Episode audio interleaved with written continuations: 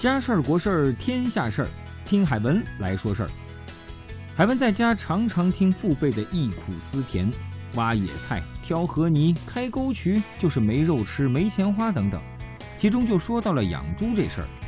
想当初，农村几乎是家家都养猪，连村口的墙上都刷着“猪的全身都是宝，肥了田地增了膘，年底新衣全有了”。不过。随着规模化的养殖，这家庭散养是越来越少，少是少，也不是没有啊。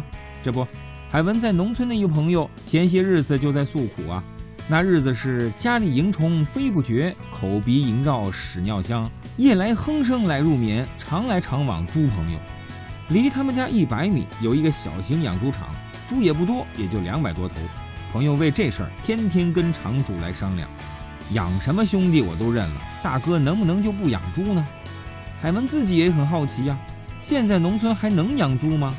为此还特意问了农牧管理部门，这才知道，现在啊严禁新增活禽养殖场，并且已经早就停止受理养殖许可了。